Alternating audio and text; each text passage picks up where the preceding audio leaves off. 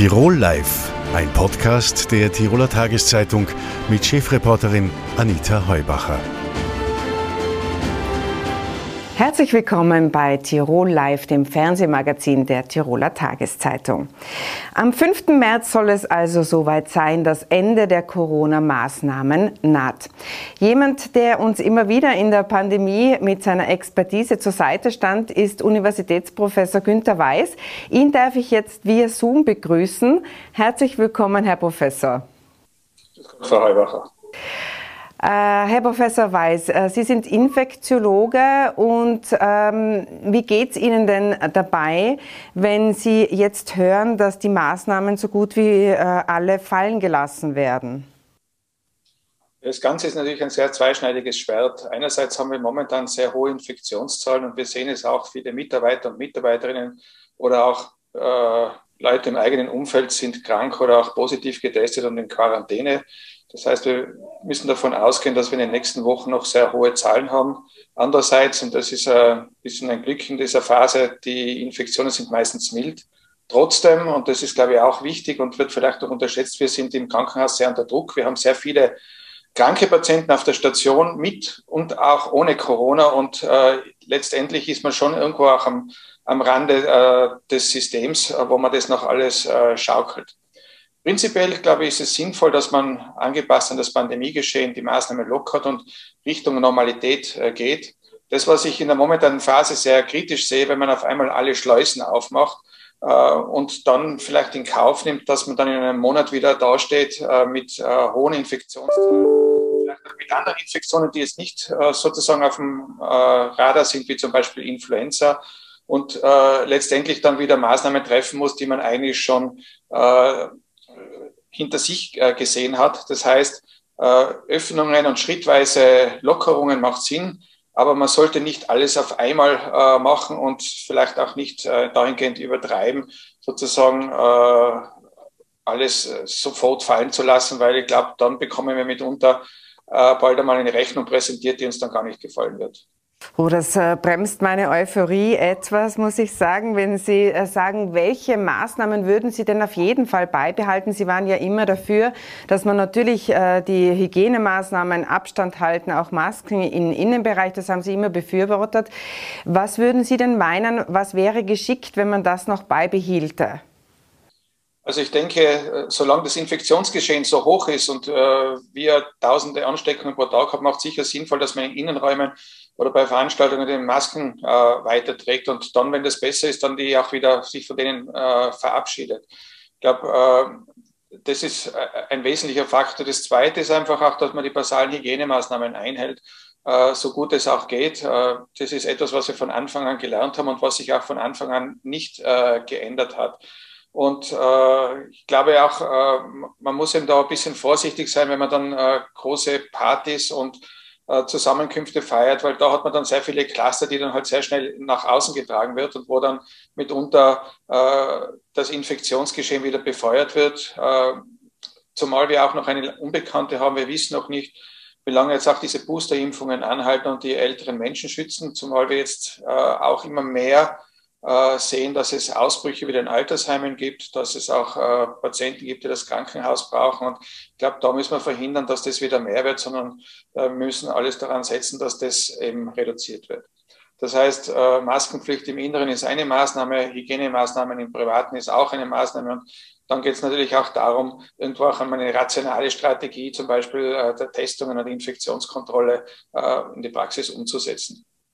Ich möchte das gerne noch einmal aufdröseln, diese Geschichte mit den Veranstaltungen. Unsere Nachbarn, die Deutschen, äh, insbesondere die Bayern, haben jetzt alle Kontaktbeschränkungen aufgehoben. Das, wenn ich das richtig interpretiere, würde Ihnen das zu weit gehen? Also ich denke, im, im Freien kann man auf die Masken dann äh, verzichten, aber ich denke, wenn man in einem äh, Theater ist oder sowas, wo 500 oder 800 äh, Leute sind, wo schlecht durchlüftet sind, da würde ich schon empfehlen, äh, solange die Infektionszahlen so hoch sind, bei die Maskenpflicht während der Vorstellung noch beizubehalten. Und wenn es dann nach unten geht, äh, kann man das natürlich dann auch zurückfahren. Dann haben Sie noch einen Punkt angesprochen, nämlich die Impfdurchbrüche nach äh, der dritten Impfung bei älteren Menschen. Wie wird denn das äh, im Herbst weitergehen? Müssen wir zum vierten, fünften Stich antreten oder wie sehen Sie da die, die Zukunft? Im Endeffekt, was man von Coronaviren weiß und die Erfahrung, die wir gemacht haben, ist, dass diese, dieser Impfschutz leider kein dauerhafter ist wenngleich die Protektion vor schweren Infektionen doch einen äh, längeren Zeitraum äh, anhält, was ja etwas ist, was eine gute Nachricht ist. Das, was man natürlich auch einmal auf der Rechnung haben muss und was aber unberechenbar ist, ist, wie sich das Virus entsprechend verändert und anpasst und wie es dem Virus gelingt, sozusagen äh, der Immunkontrolle entsprechend äh, zu entschlüpfen und vielleicht dann doch wieder Infektionen hervorzurufen. Das heißt, äh, Impfung ist wichtig, Impfung ist äh, gut und schützt vor schweren Infektionen. Aber wir haben keine sterilisierende Immunität. Das heißt, die, der Schutz auf den Schleimhäuten nimmt mit der Zeit ab und dadurch kann es eben sein, dass man dann, wenn sich das Virus verändert und wenn die Impfung schon eine gewisse Zeit her ist, äh, es dann doch zu Infektionen kommt. Zu Ihrer Frage noch den, der Auffrischung. Ich glaube, wir werden immer wieder Auffrischungen brauchen. Wir werden adaptierte Impfstoffe haben, vielleicht auch Mischimpfstoffe, wo man mehrere Virusvarianten hat oder auch vielleicht, wo man so proteinbasierte und mRNA-Impfstoffe dann in verschiedenen Schemata miteinander kombiniert.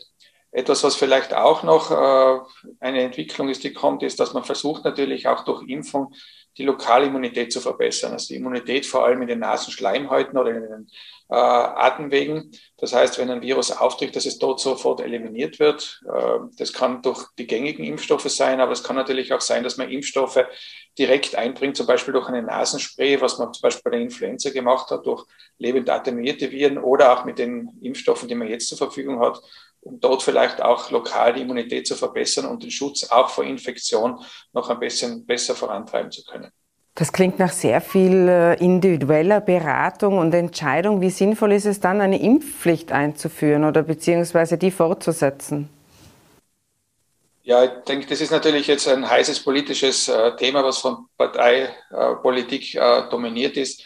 Insgesamt, glaube ich, ist es schon wichtig, dass man diejenigen impft, die am meisten von der Impfung profitieren, die auch am meisten Risiko haben, einen schweren Verlauf zu haben und natürlich, je höher die Immunität in der Bevölkerung ist, desto besser ist natürlich auch der Schutz äh, künftig. Ich glaube, das, was man allerdings auch nicht außer Acht lassen darf, ist, dass man auch die Sorgen und Ängste äh, von gewissen Bevölkerungsgruppen ernst nehmen muss, hier entsprechend diskutiert und eben auch verhindert, dass hier eine bleibende Spaltung in der Gesellschaft bleibt.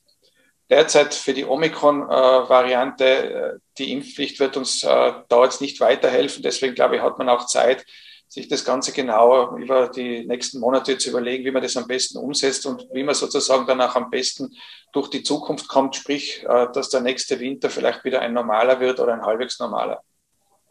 Sie haben äh, gesagt, äh, man, äh, ist, man, traut sich jetzt äh, relativ viel mit den äh, gesamten Lockerungen und Sie haben auch die Tests angesprochen. Da haben Sie schon seit Monaten, fast schon äh, ein Jahr, kann ich mich erinnern, dass Sie da kritisch angemerkt haben, dass man eben diese Massentestungen an Gesunden aufhören soll. Nun sind die Tests am Ende sozusagen. kommen, sollen die dann im Herbst wiederkommen oder wie könnte man besser testen aus Ihrer Sicht? Glaube, Test, wenn ich einen Test mache, muss man auch einen, einen Verdacht haben oder sowas. Und das ist eigentlich das, was wir in der, in der, in der Medizin haben. Das heißt, jemand hat Symptome und ich teste, ob dieses Symptom zu einer entsprechenden Erkrankung oder Infektion passt. Also ein symptombasiertes Testen, das ist das, äh, was Sinn macht. Und dann vielleicht, wenn man auch wieder äh, eine andere Veransteckungen schützen will oder schauen, wie weit eine Infektion verbreitet ist, auch die, das Kontakttracing, hier das, das Testen äh, macht Sinn das Testen von asymptomatischen quer durch den Gemüsegarten um Milliarden von Euro macht überhaupt keinen Sinn. Das hat Österreich nicht weitergebracht. Wir haben die gleichen Infektionszahlen. Wir haben gleich viel Hospitalisierungen gerechnet auf die Bevölkerung. Wir haben gleich viel Todesopfer gerechnet auf die Bevölkerung. Das heißt, das Massentesten hat uns hier in keinster Weise weitergeholfen. Das, was auch noch kommt, Testungen sind ja eigentlich hochspezifische Vorgänge in der Medizin. Man muss eine Reihe von Auflagen erfüllen, um auch medizinische Tests durchzuführen, Akkreditierungsverfahren etc. In der Pandemie ist es so gekommen, es ist nur um die Quantität gegangen, nicht um die Qualität. Das heißt, man hat viele Tests gemacht, es hat aber keiner gefragt, wie wurde dieser Test abgenommen, wer hat den durchgeführt, etc. Und äh, dadurch hat es natürlich auch viele falsche Ergebnisse gegeben, die dann zu vielleicht auch falschen Schlüssen geführt haben oder auch zu falschen Maßnahmen. Das heißt, Tests können wieder da zurück, wo sie nicht herkommen, dort, wo sie medizinisch begründet äh, angewandt werden und wo sie auch mit hoher Qualität durchgeführt werden können und alles andere gehört aus der Welt geschafft.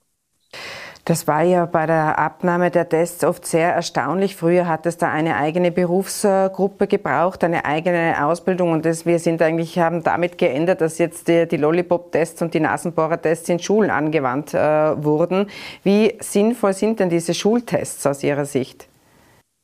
Ich halte diese Tests auch nicht für sehr sinnvoll. Es gibt auch sehr gute Literatur. Es gibt eine große Studie aus England, die im Lancet, also einer der führenden medizinischen Zeitschriften, untersucht worden ist. Und da hat man untersucht äh, symptomatische Testung versus Screening und die Infektionszahlen in der Schulen waren völlig gleich. Das heißt, hier geht es vor allem darum natürlich auch, dass die Eltern verantwortungsvoll sind und sagen, okay, mein Kind ist krank, ich lasse es zu Hause oder eben auch, dass die Pädagogen äh, vielleicht ein Kind zum Testen schicken, was jetzt vielleicht nicht so gesund ausschaut. Dann hat man ungefähr das Gleiche erreicht, als wenn man regelmäßig die Kinder testet. In manchen Bereichen war das ja bis zu fünfmal die Woche ein Antigen-Test und da äh, müssen die Kinder eigentlich schon sehr leid tun. Jetzt beschäftigen Sie sich ja anders als äh, Rest Österreich oder die meisten von uns schon äh, ihr Leben lang mit Infektiologie. Ähm, hat das äh, Coronavirus, und damit bin ich ein bisschen bei der Bilanz nach zwei Jahren, sich total anders verhalten, als man es hätte erahnen können? Oder in welchen Punkten wurden Sie überrascht? Ja, das ist natürlich eine Erfahrung, die noch keiner von uns gemacht hat. Eine vergleichbare Pandemie hat es vor über 100 Jahren gegeben und da waren die meisten von uns noch nicht auf der Welt. Das heißt, äh, wie das Ganze losgegangen ist, hat man es noch nicht so einschätzen können. Und äh, es war vielleicht die eine Einschätzung, die jetzt nicht äh, ganz unrealistisch war. Es ist so wie diese SARS-1-Epidemie, äh, die halt vor 2002, 2003 war dass das begrenzt ist auf China, dann vielleicht ein paar äh, Reisende betrifft und dass das halt hin und wieder mal bei uns aufschlägt.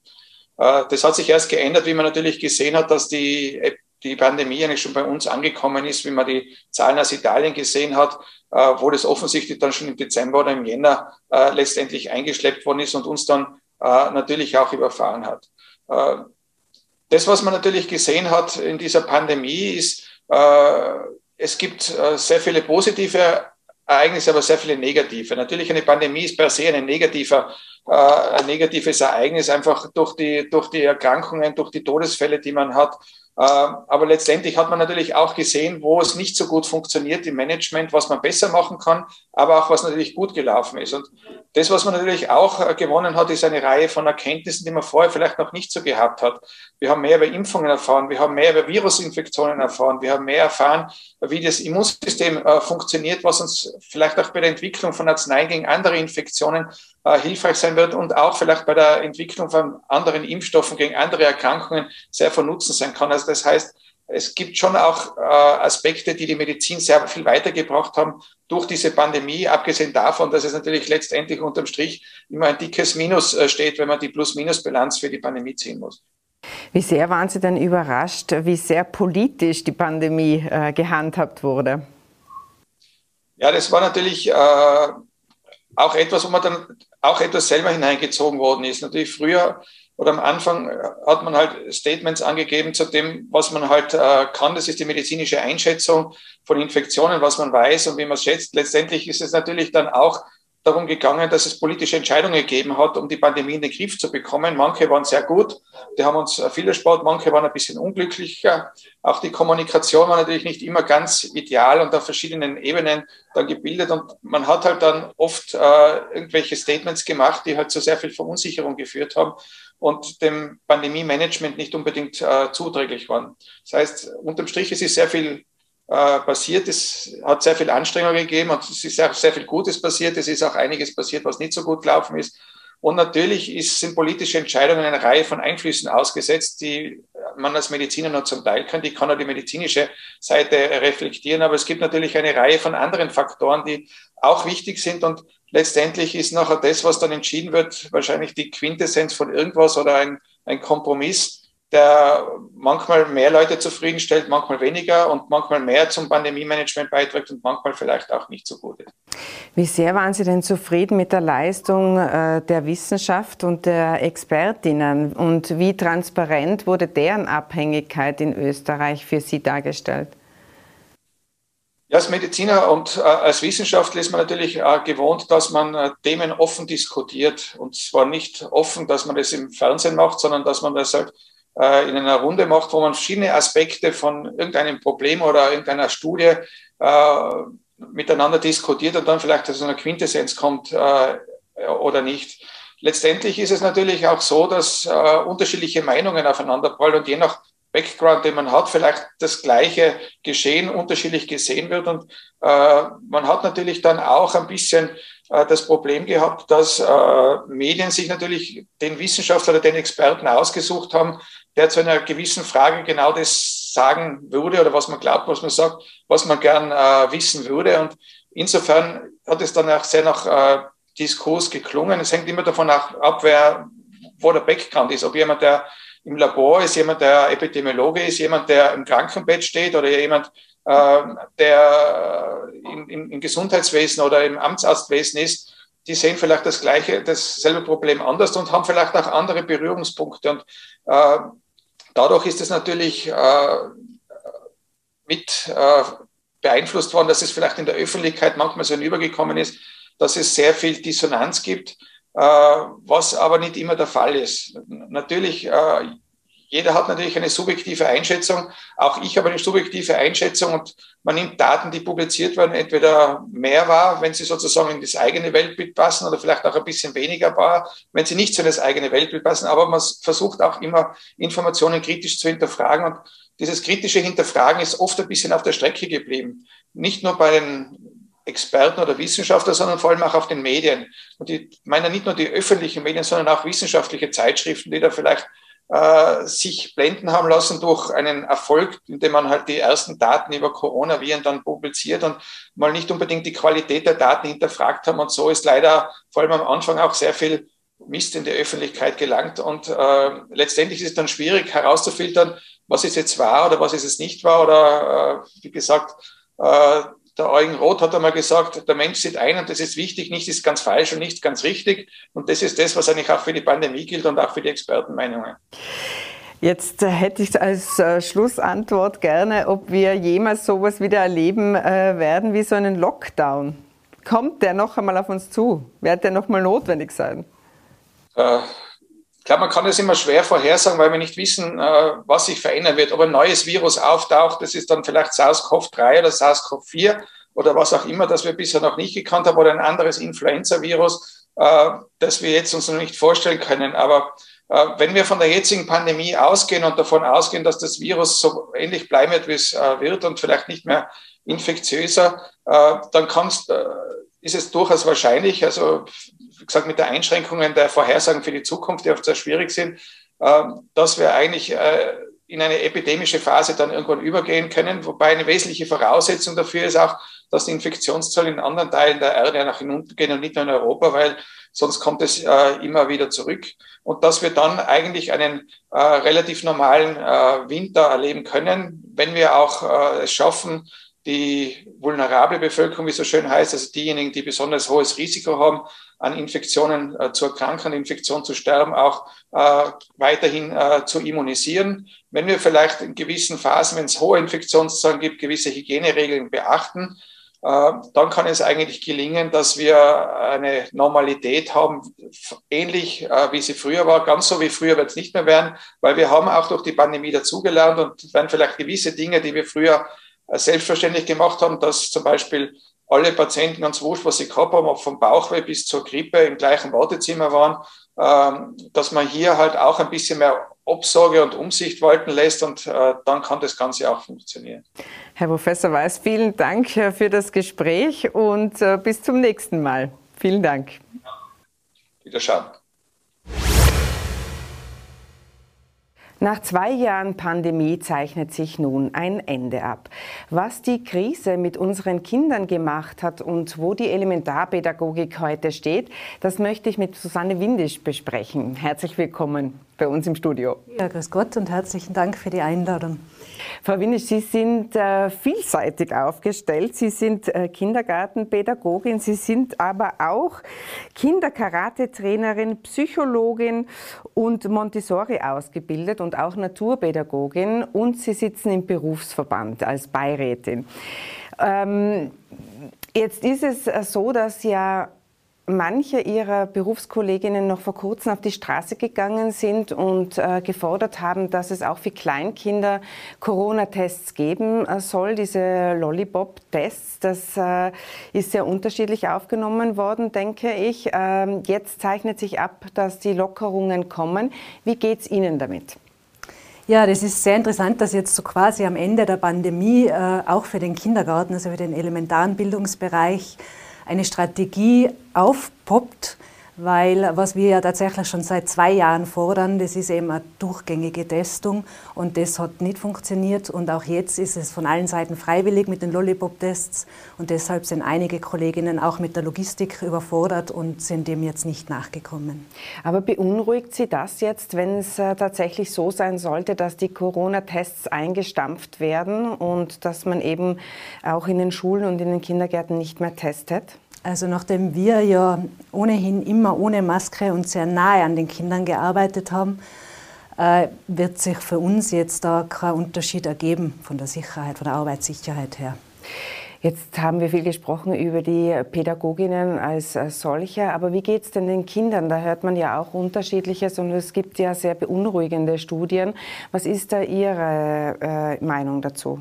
Also prinzipiell merkt man den Kindern, je nachdem, wie die äh, Erwachsenen im nahen Umfeld damit umgegangen sind, äh, hat es Auswirkungen auf die Kinder.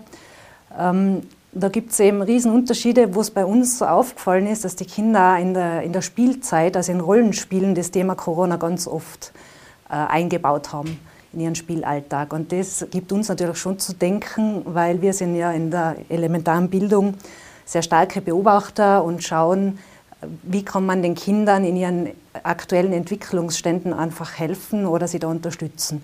Und da ist es natürlich ein Riesenthema gewesen, wo wir versucht haben, auch den Kindern die Ängste zu nehmen, ohne dass sie jetzt einfach da den Freiraum des Spiels da verlieren.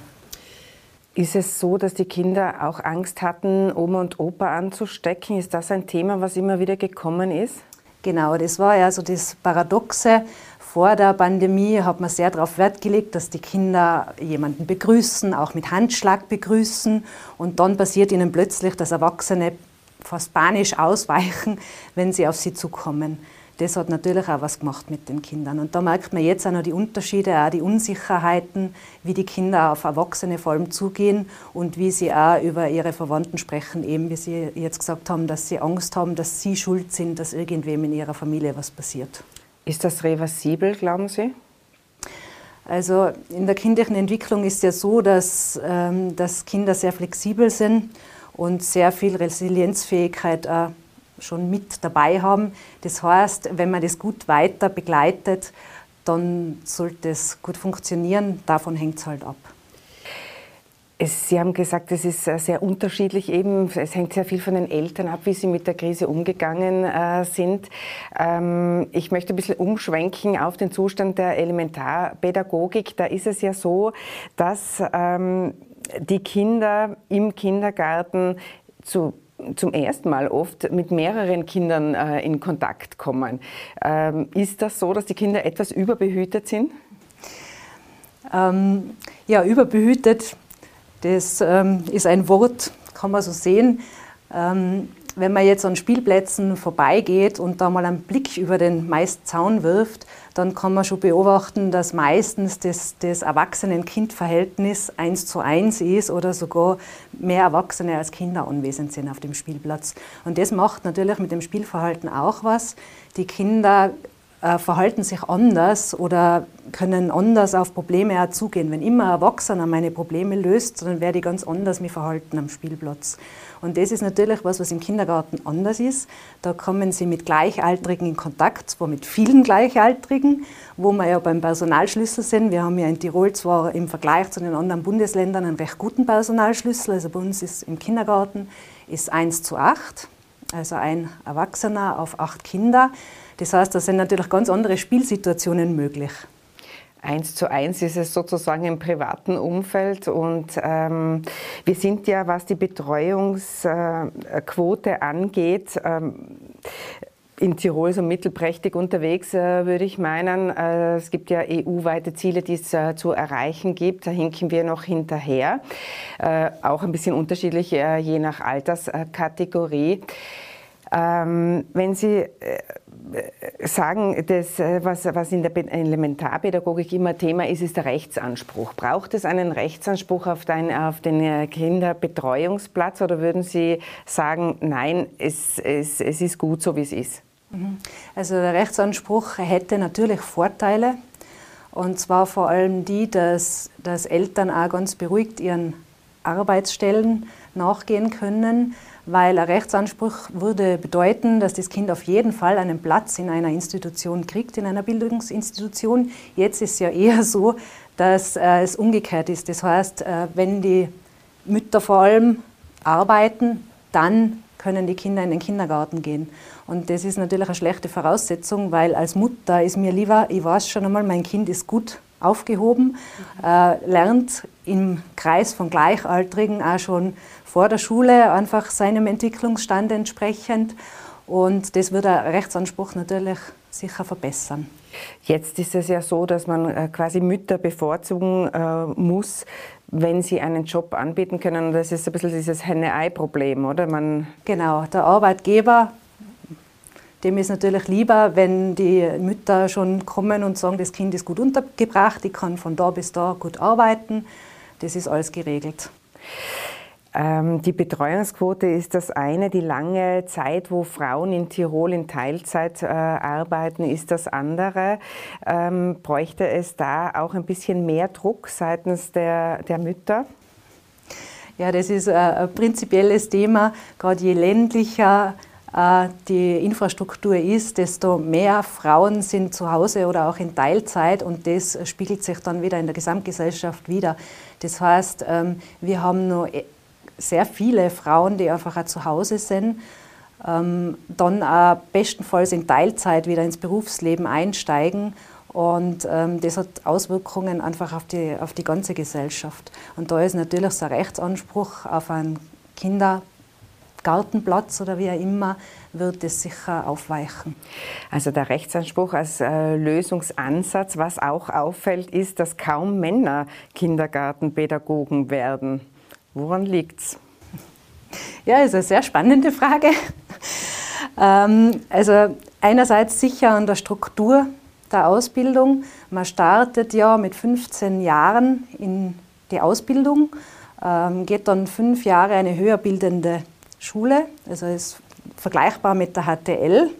Nur nach der HTL wird man vielleicht Ingenieur und hat ein anderes Einstiegsgehalt und das ist im Kindergarten nicht so. Und jetzt muss man sich das vorstellen, wenn man als Kindergartenschulabsolvent oder in äh, startet in den Beruf, dann ist man definitiv jünger als 99 Prozent der Eltern, die ihre Kinder bringen. Weil man eben sicher, 14 oder 15 ist. Genau, und das ist einfach keine gute Voraussetzung. Man steigt mit 18 oder 19 ins Berufsleben ein was einfach unserer Meinung nach zu früh ist. Das heißt, die Ausbildung sollte einfach angehoben werden, also vom Startalter her angehoben werden und natürlich wäre wünschenswert, dass äh, in tertiären Bildungsbereich fällt.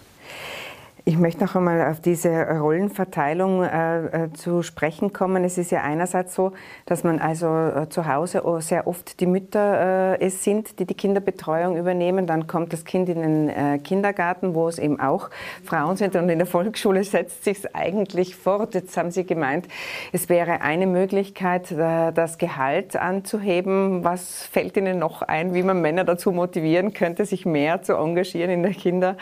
Also zumindest manche manche Männer, manche tun es ja, aber was könnte man dann noch machen? Ja, ich denke, es muss einfach das ganze Berufsbild mehr Anerkennung kriegen, weil es ist ein sehr schöner und sehr wichtiger Beruf.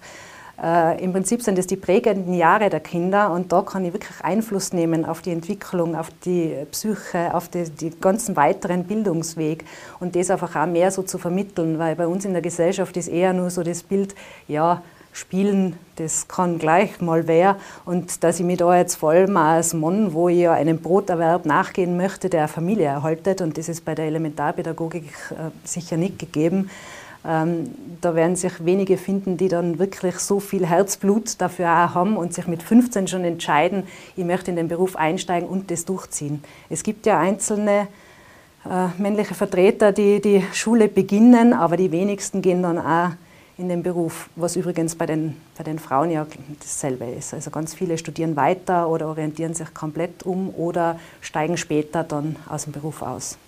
Dann wünsche ich äh, der Gesellschaft und Ihnen, dass äh, die Männer keine Exoten in der Kindererziehung äh, bleiben, sondern dass es mehr sind, die kommen. Vielen Dank für den Besuch im Studio. Vielen Dank Ihnen.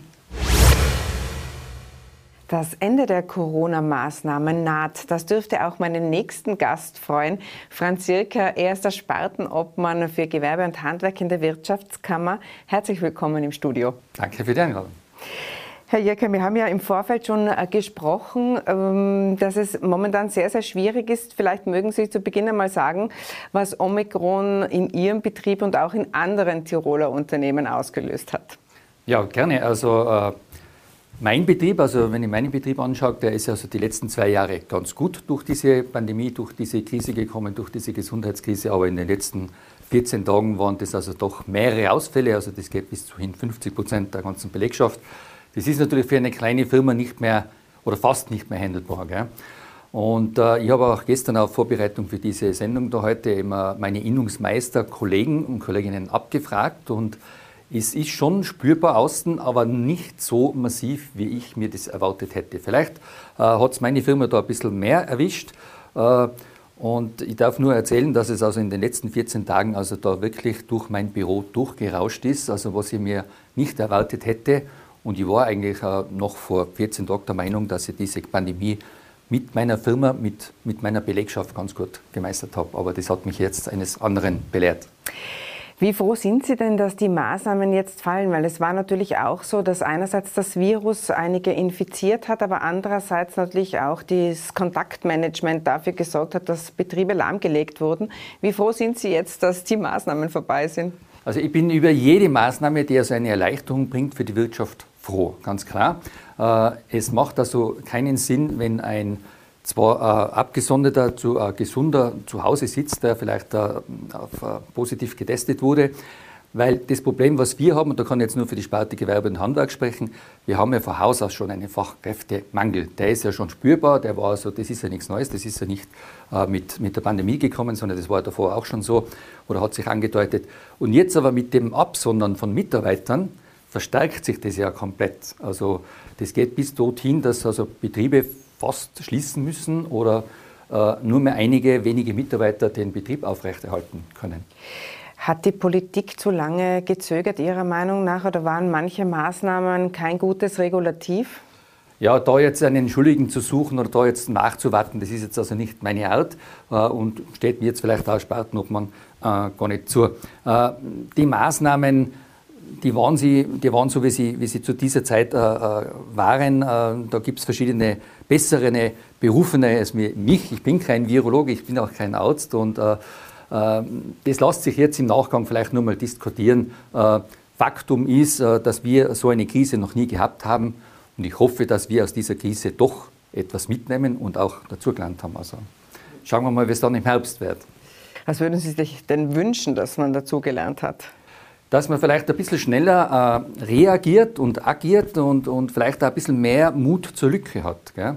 Man muss also nicht, man braucht also nicht, das ist immer so mein Spruch, Entschuldigung, wenn ich das so sage, man braucht nicht hinter jedem Baum einen Indianer sägen und sich gleich schon äh, verstecken müssen und, und, und Angst haben müssen. Äh, man braucht also schon auch ein bisschen mehr Mut, dass also ein Wirtschaften auch noch möglich ist. Die Wirtschaftskammer hat ja sehr starken Druck gemacht. Äh, Wirtschaftskammerpräsident Christoph Weiser hat gesagt, äh, man soll einmal mit dem Testwahnsinn aufhören, also dauernd gesunde äh, Menschen zu testen. War das, war das gut? Und nochmal die Frage, hat dieser Druck auch was ausgelöst, dass es jetzt offenbar so weit ist, dass die Maßnahmen fallen gelassen werden?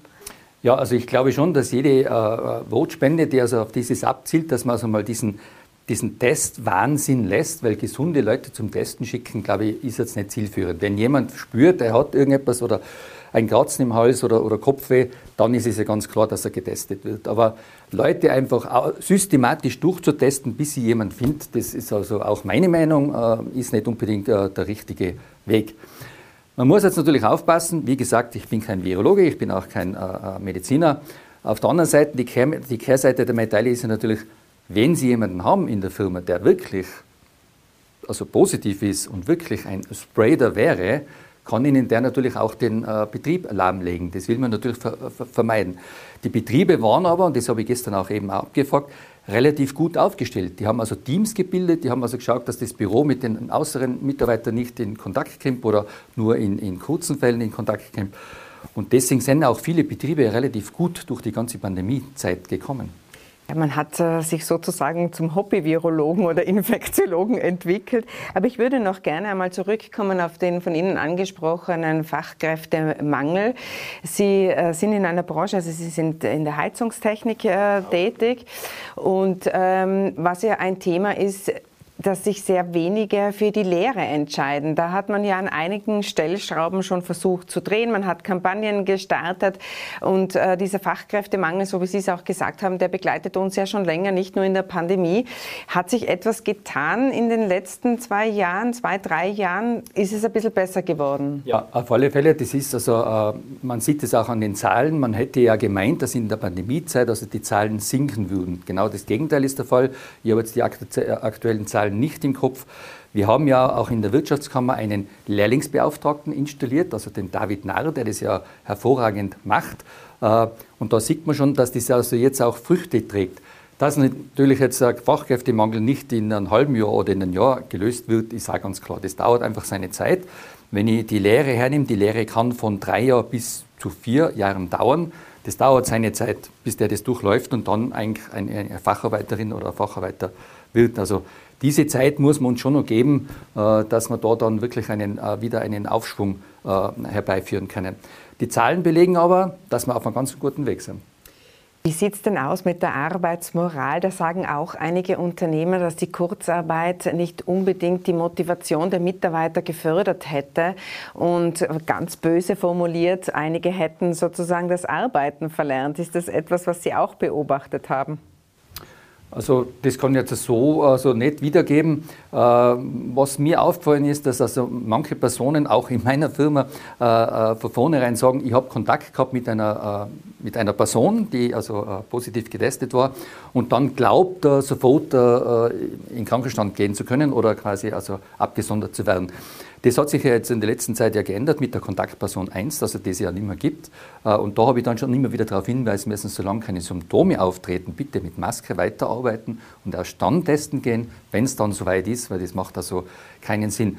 Die Arbeitsmoral, Okay, es war jetzt vielleicht nicht förderlich, aber das hängt schon auch von äh, der handelnden Person ab, muss ich ganz ehrlich sagen. Also man, es ändert sich einfach, die Arbeitswelt ändert sich, das äh, hat vielleicht Corona jetzt ein bisschen aufgedeckt oder ein bisschen beschleunigt. Die Gesellschaft wird anders und, und, und will einfach mehr Freizeit haben. Auf der anderen Seite ist es aber so, dass Freizeit auch Geld kostet. Die ganzen Sportarten und, und alles, äh, was damit äh, zusammenhängt. Und äh, das Geld muss auch zuerst einmal verdient werden.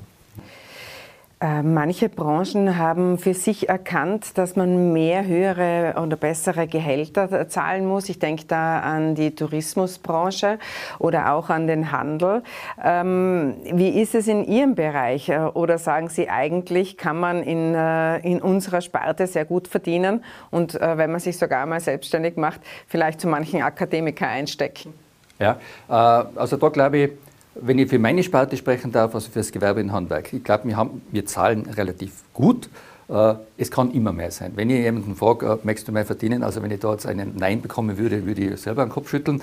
Äh, ist ganz klar. Aber ich glaube, im Gewerbe und Handwerk wird ganz gut bezahlt. Also da haben wir doch Löhne, Nettolöhne auf das Konto überwiesen von, ich sage mal, 1700 bis auf 2200 und Bauarbeiter noch mehr mit Zulagen. Also das, glaube ich, ist auch ganz gut bezahlt. In anderen äh, Sparten, da bin ich nicht äh, dazu berufen, mich jetzt darüber auszulassen, ob die mehr zahlen könnten. Wirtschaftlich ist es aber so, wenn, das, wenn der Unternehmer, die Unternehmerin mehr zahlt, muss das natürlich auch umgelegt werden und zahlen kann man es dann wieder der Kunde und der Konsument. Äh, wagen wir da vielleicht an der Stelle noch einen Blick in die Zukunft? Ähm, Sie sagen, okay, Fachkräftemangel ist da und man wird etwaig vielleicht unter Umständen mehr zahlen müssen. Ähm, wie schaut wird es denn weitergehen mit dem Gewerbe und Handwerk? Werden wir als Konsumenten uns das gut leisten können? Wie wird es da mit, der, mit dem Preisumlegen weitergehen? Ja, also den Handwerker in Tirol und, und das Gewerbe und Handwerk wird man sich immer leisten können, sage ich jetzt mal so. Äh, was sich ändern wird, das ist, dass, man, dass der Konsument ein bisschen eine längere Wartezeit hat. Es ist also aufgrund des Facharbeitermangels äh, nicht mehr möglich, äh, arbeiten oder diese Anfragen in dieser gewohnten kurzen Zeit abzuarbeiten. Das ist fast immer möglich. Die Gesellschaft Man muss auch oft froh sein bei kleinen Arbeiten, dass überhaupt noch jemand kommt. Also so Trassensanierung oder so ja, etwas ist, äh, ist, ist schon äh, Mag sein, ja? aber es wird dann schon auch erledigt. Äh, Sie werden dann schon einen Handwerker finden oder eine Firma, die das also dann macht. Aber die Wartezeit wird länger. Die Gesellschaft hat sich ein bisschen geändert, das wollte ich jetzt erst nur anknüpfen, weil einfach durch den ganzen Internethandel und, den ganz, und der ganzen schnelllebigen Zeit die Leute einfach glauben, in 48 Stunden kriegen sie alles, was sie irgendwo im Internet sehen. Das spielt sich beim Handwerk nicht, weil wir haben ja gewisse Vorlaufzeiten. Ich brauche, wenn ich an den Tischler denke, ein gewisses Holzlager, das muss ich trocknen, das muss ich bearbeiten, das muss ich äh, fräsen und, und, und in, in Form bringen. Also die Wartezeit wird einfach länger. Das spüre auch ich. Wenn ich äh, Firmenautos kaufen will, dann warte ich momentan bis zu einem Jahr, bis ich das Firmenauto kriege. Also man muss schon weiter vorausschauend denken weiter vorausschauen und Geduld haben. Herr Jirka, vielen Dank für den Bitte. Besuch äh, im Studio. Ihnen herzlichen Dank für die Aufmerksamkeit. Tirol Live können Sie wie immer auf tt.com nachsehen und via Podcast nachhören.